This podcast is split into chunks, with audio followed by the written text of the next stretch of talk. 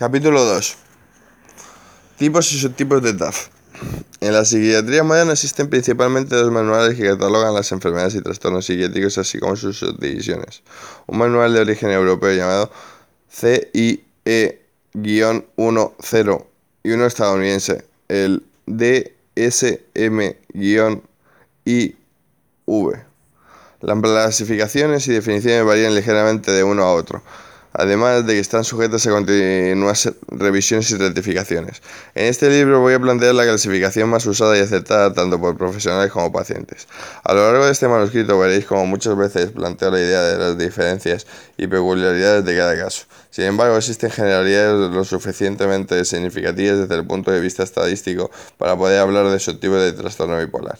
Para poder hablar de los subtipos de TAF, debemos conocer el concepto de gráfica vital. La gráfica vital es una gráfica que expresa el paso del tiempo en la vida del paciente a la vez que indica sus alteraciones en su estado de ánimo a niveles por encima o por debajo del estado de, equilibrio. Ahí se ve una tabla que pone separada por cada clasificación entre 3 y 2. A ver. Sí, entre 3 y 2 entre 3 y 2. Los tres primeros son manía, hipomanía, et, eutimia, todos ellos separados. Y luego hay, hay una separación grande que pone distimia, depresión.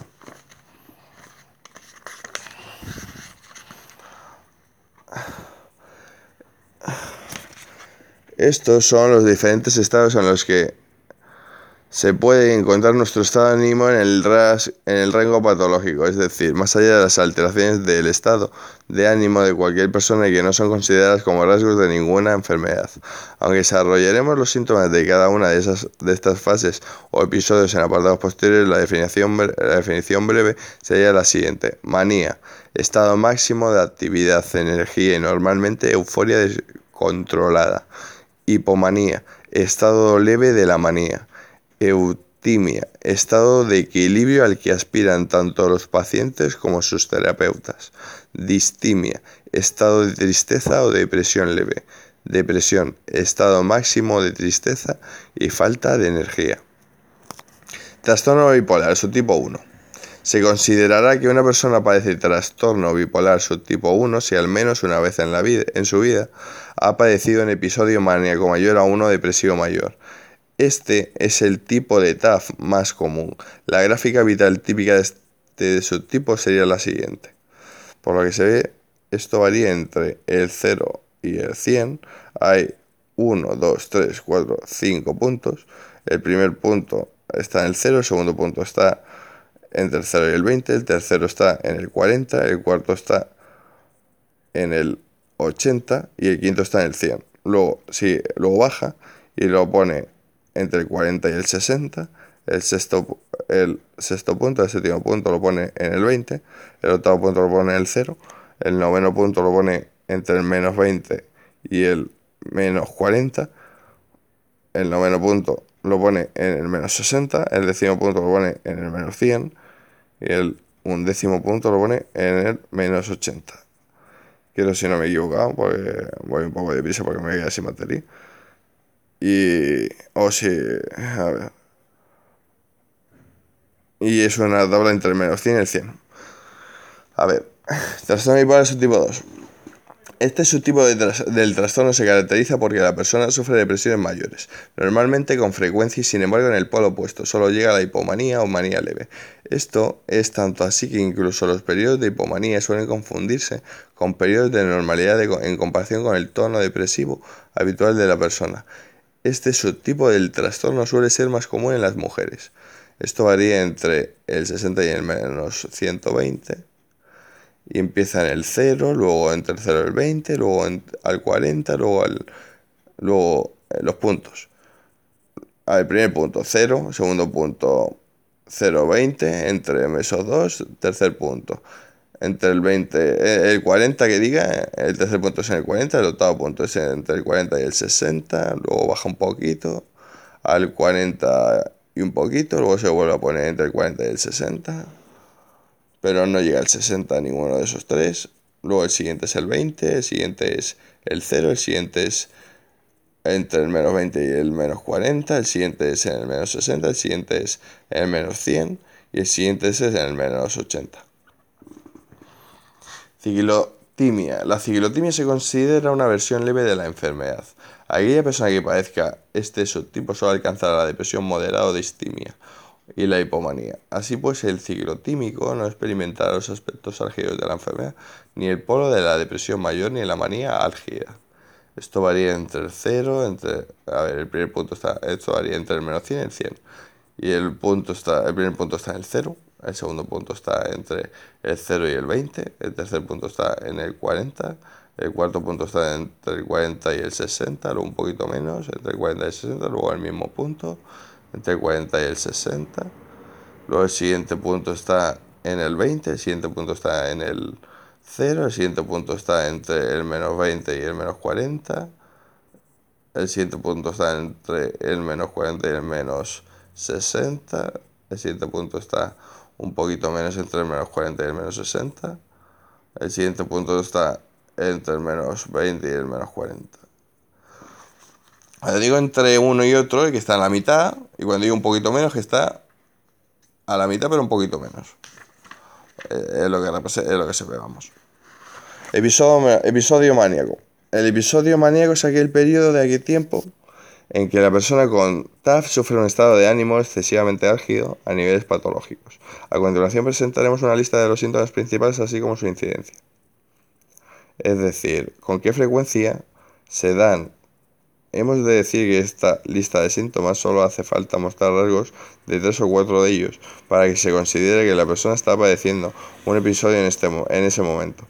Aunque cada caso es muy distinto, estas listas nos pueden ayudar a identificar un episodio. Síntomas maníacos: 100% aumento de la actividad, 90% de ánimo elevado, 90% de disminución de la necesidad del sueño, 85% de locuacidad, 80% aceleración del pensamiento, fuga de ideas, 75% aumento de la autoestima, 65% de distrabilidad, 60% aumento de impulso sexual, 45% de irritabilidad, 40% de síntomas psicóticos, 35% abuso de alcohol. Aumento de la actividad. Como muestran los datos presentados, este síntoma es el más común y a la, vez el más particular de todos los que pueden presentar una persona afectada por TAF durante un episodio maníaco. La persona aumentará su nivel de actividad física e intelectual de forma drástica respecto a su estado normal. Este síntoma, como muchos otros, se basará en la personalidad del individuo para saber la forma en la que normalmente se manifestará. Es decir, una persona aficionada al deporte y al ejercicio físico podrá duplicar incluso cuadruplicar el tiempo que dedica a estas actividades. Una persona con actividades más intelectuales, como la lectura o el estudio, también puede sufrir un desorbitado aumento de esas actividades, algo que normalmente es más perceptible por el entorno que por la propia persona. También es muy típico que en estado maníaco se manifiesten comportamientos de estilo creativo artísticos cuando normalmente la persona no tiene mayor interés en esas actividades. El aumento de la actividad, cualquiera que sea la forma en la que se manifieste, tiene una naturaleza retroalimentaria, es decir, cuando más se hace, más y más querrá hacer la persona. Esto es especialmente cierto con las, actividades físicas. La persona en estado maníaco no solo no agota las energías físicas que tiene, sino que cuanto más energía gaste, más energía tendrá. Ánimo elevado una persona en este estado presenta... Mira, yo solo escucho música, tío. Ánimo elevado. Una persona en este estado presenta un ánimo elevado más allá del buen humor. Eso... Juego de excesiva alegría. Voy a escuchar música ya está. Incluso euforia con comunes, aunque no hay prescindibles. Este exceso de optimismo suele llevar a la persona en gran cantidad de ocasiones sus razonamientos ilógicos, creyendo que todo va a salir bien, dando planes referidos a negocios y otros temas económicos, llegando a manifestar comportamientos sociales intrusivos como tratar a los desconocidos como amigos, con los que se tiene mucha intimidad. Disminución de la necesidad del sueño. La persona que sufre este síntoma no sentirá necesidad de descansar o dormir, pudiendo estar así durante largas jornadas de 24 horas de forma indefinida. A diferencia del común insomnio, la persona no mostrará signos algunos de fatiga o agotamiento. La carencia de sueño tiene la capacidad de empeorar el resto de los síntomas, como si de, una, de un catalizador se tratara. Afecta a casi la totalidad de la sintomatología, aumentando posiblemente la intensidad en la que se manifiestan, incluso haciendo aflorar síntomas que sin ella no se habían manifestado. Locuacidad. Las habilidades verbales y comunicativas del enfermo de TAF suelen aumentar en este en estado maníaco. Es sorprendente como esta verborrea suele mantener unos niveles de coherencias que serían imposibles de mantener por alguien que no tenga TAF, en un discurso tan abundante y muchas veces basados en razonamientos ilógicos. Por desgracia, la locuacidad de los episodios maníacos de los bipolares es la que causa de que en muchas ocasiones consigamos estar en situaciones o convencer a personas aumentando más y más, como una bola de nieve, los descabellados, los descabellados asuntos a donde nos lleva dicho episodio. Aceleración del pensamiento. La persona que presenta este síntoma tiene la sensación de que no puede dejar de manifestar nuevas ideas una tras otra, tanto que a veces no consigue ni verbalizarlas o expresarlas de alguna forma. El observador exterior contemplará a una persona inquieta y frustrada por no poder llevar a cabo todas las ideas, negocios y cualquier otro pensamiento que fluirán por su cabeza de forma descontrolada. Incluso este síntoma puede dar la falsa impresión de que la persona padece falta de atención o capacidad de concentración. Sin embargo, ese gran volumen de ideas y pensamientos que se producen en su mente la verdadera causa de ese aparente estado de distrabilidad. Aumento de la autoestima. Muchos de los síntomas del episodio maníaco vividos en primera persona pueden confundirse con el desarrollo de habilidades antes dormidas o aletargadas. La persona se siente más activa con una capacidad creativa extraordinaria etc. Por todo esto y por la acción neuroquímica propia del episodio, la persona suele experimentar una subida de su autoestima y autoconcepto personal a niveles patológicos. El, afectado por TAF se creerá como el más apto en cualquier disciplina, querrá ser un superdotado en cualquier aspecto al que sea fin.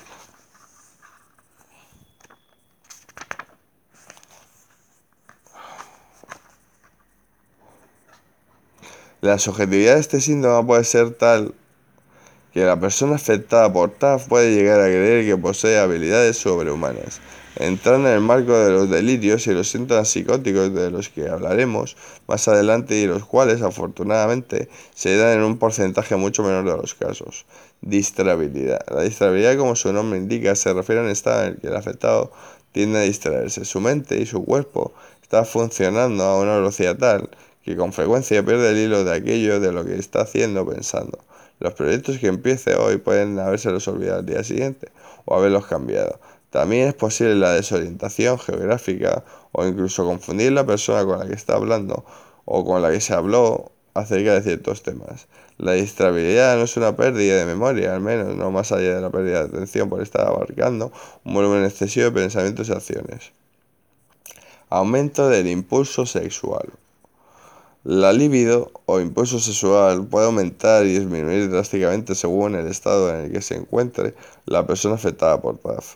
Aunque este síntoma se suele pasar por alto debido a la trascendencia y peligro que pueden constituir otros de esta lista, tiene una especial, una especial importancia desde el punto de vista del diagnóstico y autodiagnóstico.